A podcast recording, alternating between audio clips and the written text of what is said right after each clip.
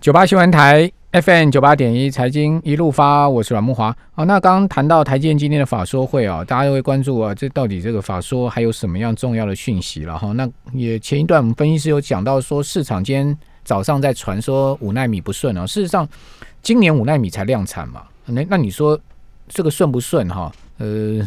基本上这是另外一回事哈。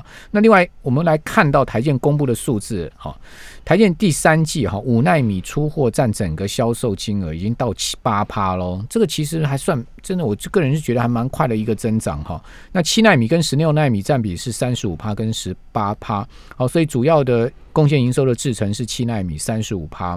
好，那但是问题五纳米明年一定会放量往上冲哈，因为光是这个苹果手机啊，好 iPad 这些订单呢，你就知道那个量有多大了，对不对？好，预估这次苹果这个 i 十二哈，这个四四只手机啊，可能明年全年的量这一逼近两亿只，甚至超过两亿只哎，那这个单全部都是被台积电吃哎，好，而且都是用五纳米哎，还还有 iPad 对不对？哦，所以我是个人不看淡台积电了哈。不过今天台积电跌也是事实了。哦，最主要是外资连二卖嘛哈。好，另外从各大应用平台来看呢，第三季的成长动能呢，最主要是高效运算。好，所以这一块还是真的是很旺了哈。物联网啊也是很旺，营收分别大增了二十五趴跟二十四趴。那智慧型手机也增长十二趴。那什么东西衰退呢？车用电子跟消费电子，哈，衰退了二十三趴，好，所以衰退的就是车用电子、消费电子。那增长的是什么？增长的就是我们刚刚讲高效运算，好，高速运算跟物联网这一块，五 G 这一块。好，那呃，我们节目现场呢是天下杂志副总主笔吕国珍，国珍你好，主持人各位听众大家好，好，国珍今天呃不是来跟我们讲台积电嘛，哈，啊可以啊可以啊，你也要我们可以谈一下，你要讲一下台积电，呃，我从我这次主题要谈一下台积电，可以谈一下没有问题，请说，今天的法说会你觉得如何？哦，我我。今天其实有另外一则新闻，也也也也也出来嘛哈。信越半导体决定宣布在台湾投资 EUV，就是极紫外光线的光阻剂，要来抢市场了。对，要来要来服务台积电了，应该这样讲比较快那那我我今天主题的是来讲《天下杂志》一篇文章嘛，那可。告诉大家一个现象，可能从另外观观点来想台积电的事情。呃，想要谈的是高雄大社工业区在九月有乙烯在泄露，它其实在六年前曾经高雄气爆的一个很重要一个工业区啦，因为高雄的石化原料必须从港口。运到内陆的大社这一段里面，地下铺了七十多条的管线，所以难免会有泄漏。所以二零一四年那时候就泄漏造成的爆炸，就是大家有名的高雄大气爆。那今年那时候其实有承诺高雄大社工业区要降编嘛，所谓的降编就是把它从特种工业区降成乙种工业区。那在民国八十二年，江炳坤就承诺要降编，那那里就变成是一个。未来可能就不能生产石化原料，那为什么这件事情跟台积电有关了哈？除了大家都说要它降边哈，最近很多的工厂都是台日台日混血也在拉皮，嗯，台日混血跟拉皮什么意思？对的，除了信越半导体，那有一家日本的化学半导体公司叫德山化学，那跟台硕决定在高雄的陵园要盖一座新，把旧厂拆掉，盖一个新厂，他要做一个东西叫异丙醇，嗯。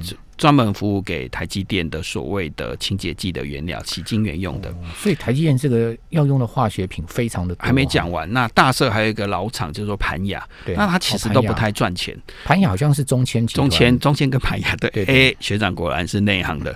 那一个大概都不到十块，一个九块多，八九块，那其实是赔钱公司。可是它有厂在那边，那很台日的。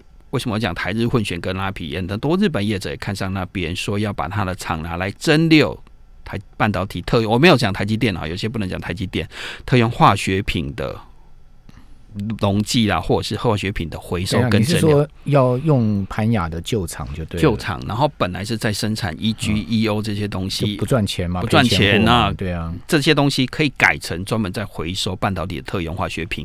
那以台硕那个厂为例。现在整个台湾在 EPA 啦，当然这个量这个东西有点复杂，但是它现在的大概总产量才二点五万吨。嗯，那台湾的需求三万多吨，本来就李长龙在做，那还有德山是从日本山口线运过来，那台塑跟他打算盖一个三万吨的新厂，那德德德山德山的山口线的厂也不盖也不淘汰，大概就两万吨，加上本来李长龙化工的。两二点五万吨，大概都七万多吨，还是不够。他们预估在二零二五年的时候，所以台台硕那个跟德山那个老厂扒皮变得很快哦，明年就量产了，为了赶五纳米。哦，那。所以他们预估五纳米的量 EPA 用量更大，更大。那它的量预估现在大概三万多吨，未来到二零二五年的时候，整个台湾要八万多吨，还是远远的不够。那这个厂好笑了，才投资二十四亿，对台塑来讲很小了，只是一个老厂把它拉皮，台日混血的拉皮厂，然后总投资二十四亿，三年就回本。这么好赚，好赚。那除此之外，还有日本的三菱化学也在台湾要做双氧水的工厂，所以整个双氧水不就是要跟长春抢生意吗？哎，厉害了，学长也知道。你上次来讲的啊，对。那整个台湾都是这种台日混血，准备把老石化厂拉皮。哦，这个其实你说台积电，当然我们你今天讲的是华硕跟短线的问题嘛，哈。那我讲了，人家看到二零二五年，现在才三点二四万吨，要到八万吨呢，八万多吨呢，所以一个东西而已。好，所以听众朋友，我们眼光放远一点嘛。我我只是讲说他们在干嘛。台建股票买了就报到二零二五年嘛，是这样意思吗？那日本人这样看的，德山跟台说要合资啊，然后人家早上盘雅的旧厂也要跟他合资，也要做新的。那台积电现在光主器是跟谁买？新月一信月。EUV，他要做极极极紫外光，没有办法，都是日本。那日本人为什么要来台湾？当然有他的原因嘛，吼，他开始找旧厂，因为台积电希望未来的所有，不管这个化学品跟溶剂，都要做到百分之百回收。那他用完之后，不管从新竹或台南南科厂用完，还要用船再回日本。再处理完再运回台湾吗？太复杂了嘛。所以信越就干脆来台湾设厂。对对，在台湾现在几乎都在台湾，未来这些东西都要希望做到百分之百回收。OK，我上次也在节目讲过嘛，长春有五百多辆车，二十四小时的运给台积电，那个需求非常的大。嗯嗯嗯，如果要换成船。服务根本来不及嘛，所以至少一部分要在台湾。所以现在石化厂很抢手，就是我今天要谈的主题：大社工业区 到底要不要降边？因为对高雄两百七十万人来讲，那其实真的是不定时炸弹了。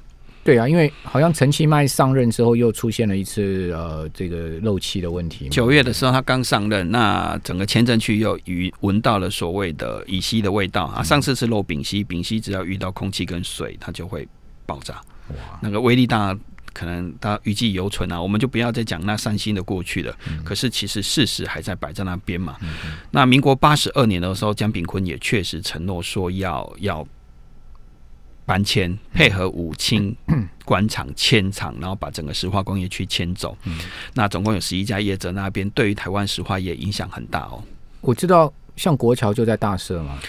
呃，应该讲国桥只有大社厂。那那要如果要搬走的话，那国桥搬国桥就关门，国桥就关门了。对，在台湾的部分就关门，那还得了？对，如果一旦从甲降成啊特种降成乙，它就不能生产了。台象在台湾也只有大社厂，台剧在台湾也只有大社厂，中签在台湾也只有大社厂，韩亚在台湾也只有大社厂，唯一比较多厂啊是龙化。李长龙这些比较没有问题，还有长春，总共有十一家业者要受到影响，当然有两个是外商，九个是台湾本土业者，所以他一旦关厂，冲击回应学长说的，冲击的总总个金额八千三百亿台币，嗯，那光直接产值了哈，就是十一家业者产一千多亿了，那冲击的上市公司就刚才念的这些，其实整个就业人口大概有两三千人呐，那间接人口可能有六千人，也将近有三万人会受到影响。所以这件事情其实对台湾来讲影响是非常大的。嗯嗯。所以为什么我们来这个地方要谈这些问题？可是如果他不迁走七十多条的地下管线，继续在高雄市的地下跑，那风险还是在啊。嗯。那你到底是要解决哪一个问题？那当初的承诺要不要兑现？其实也卡在那里啊。好，那呃，现在高雄市政府的态度是什么呢？呃，高雄市政府是一直说他会执行承诺那个一百零七年的降编的执行计划了。那有一个地方也开始在改变，应该讲两个地方在改变了哈。一个地方是在大林埔要迁村，在那边准备盖八十五万吨的乙烯的供供应，还有四五百公顷的土地，有机会把。大社那一群人全部移到那个地方去。假设他的技术够好，产品够好的话，你说移到大林浦啊？大林浦，大林浦迁村，就是说我们之前也讲过，就是说那个有一个村是被围在里面的嘛。对对，叫大林浦。那陈其迈一上来就开始准备要迁那个地方，所以正在迁村。那有机会把它移过去的话，对于大社石化工业区的人有机会有另外一个发展的机会了。就您刚才说的，一关国桥就没有工厂了，在台湾就没工厂。那问题是大林埔千村国桥啊。台象啊，这要移过去也是个大工程吧？对，那当然花一两年的时间了。不过又回到您刚跟您谈的另外一个很大的趋势啊，全世界正在改变，这种台日混血或者是很需要转变。以前大家都知道高雄气爆是丙烯造成的嘛，哈。刚才提提到了异丙醇，台塑本来就是在那边零元生产所谓的丙烯酸，它现在不生产了，它转完全供应给台积电使用。那这个趋势会越来越明显，因为。所有的特用化学品的需求会会非常的大，连 E.G. 本来在做所谓的衣服的，现在它要拿去给台积电用，哎，要做活性剂、洗晶圆，嗯嗯，就是我刚才讲的盘雅跟中签，嗯嗯，所以有机会在这一次的机会中，如果有机会移过去的话，它可能是一个升级转型的机会了。但是还有另外一个地方也在改变，也就我这里要说的，古雷半岛。福建那边也邀着他们，他们过去。其实总投资金额三百多亿人民币的古雷石化，今年也开始投产了。嗯，台剧是整个台剧集团是那边的第二大股东。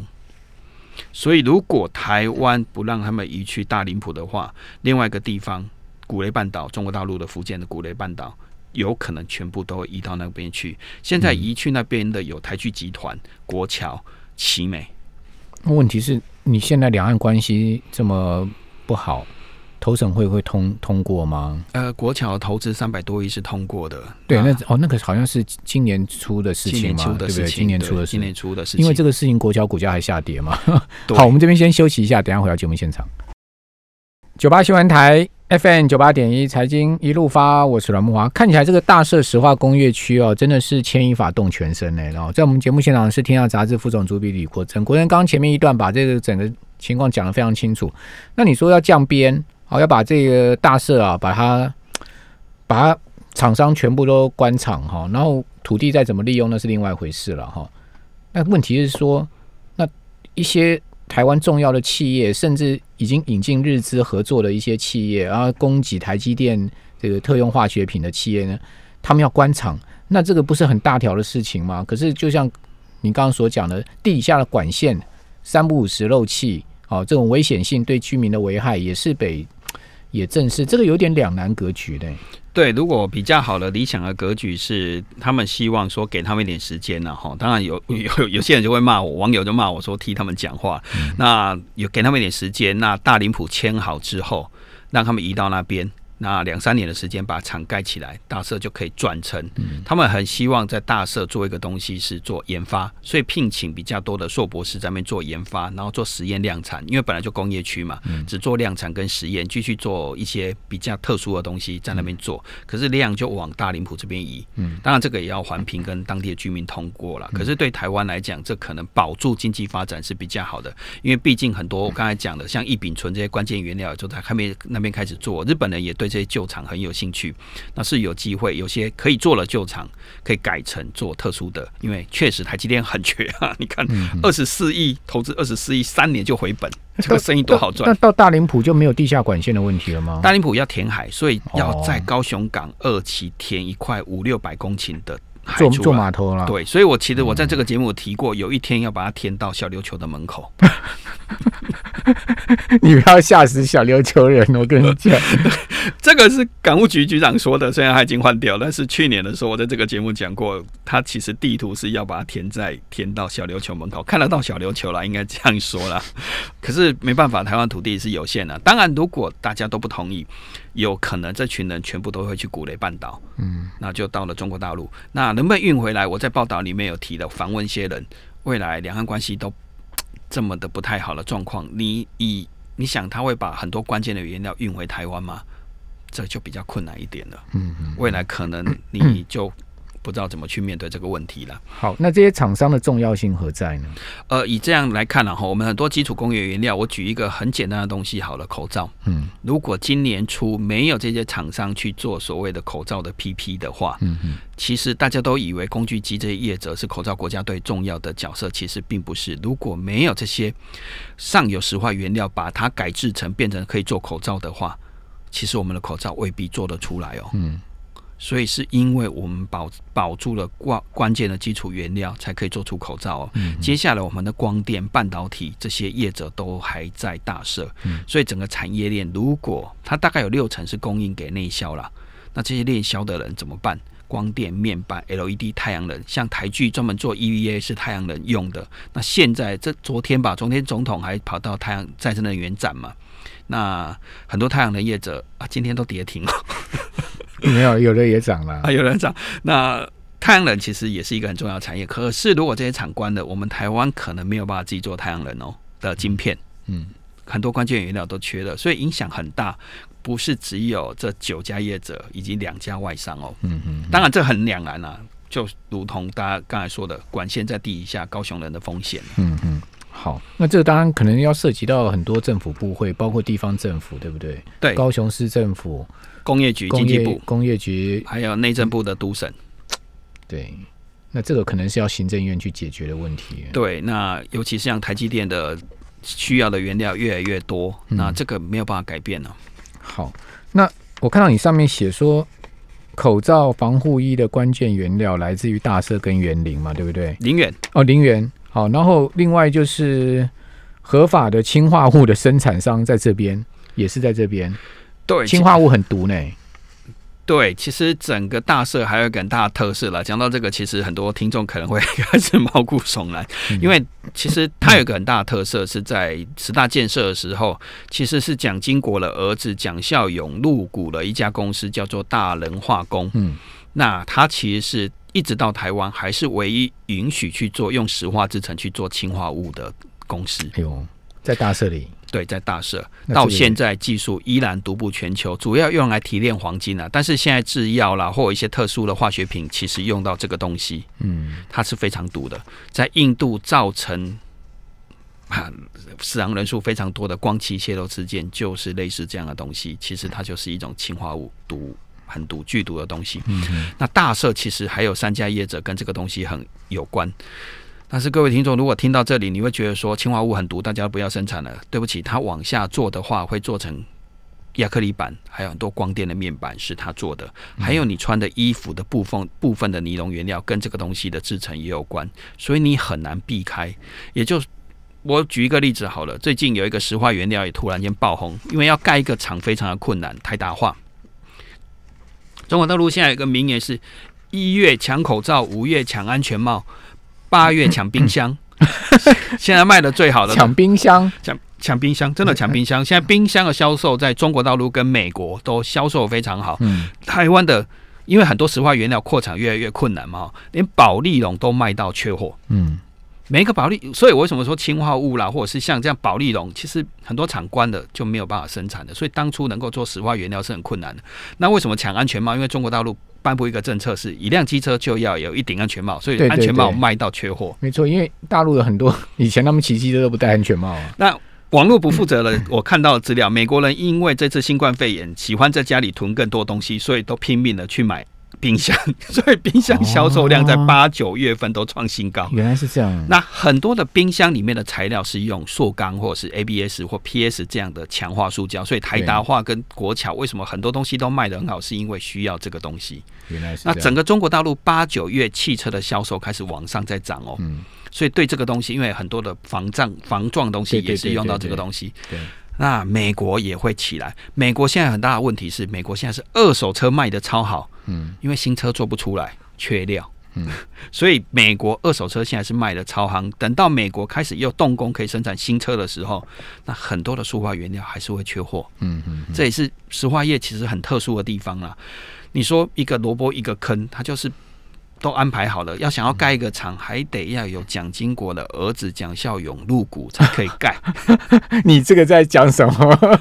那个年代是这样子。这工业经济部说的，不是我说的。OK，好，我那时候我都还没出生，我怎么知道这件事情？好了，那个年代也许是这样子，现在应该不会了。但那个厂办一个配一个之下，其实要扩一个产能，其实是很难做的啦。为什么？我我会回到为什么德山化学要来找台硕合作？因为那个原料是缺的，所以它虽然有专利、有技术、有配方，台积电也需要它做五纳米，可是没有台硕，双方就没有办法做，因为在台湾要盖嘛，要原料，所以石化业为什么重要，就是这个原因。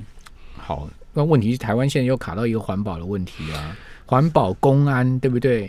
呃，这些问题也是无解啊，那所以为什么这些厂他们就没有地方签？因为你环评就很难过啊，然后居民的反对，那政府我看也很难。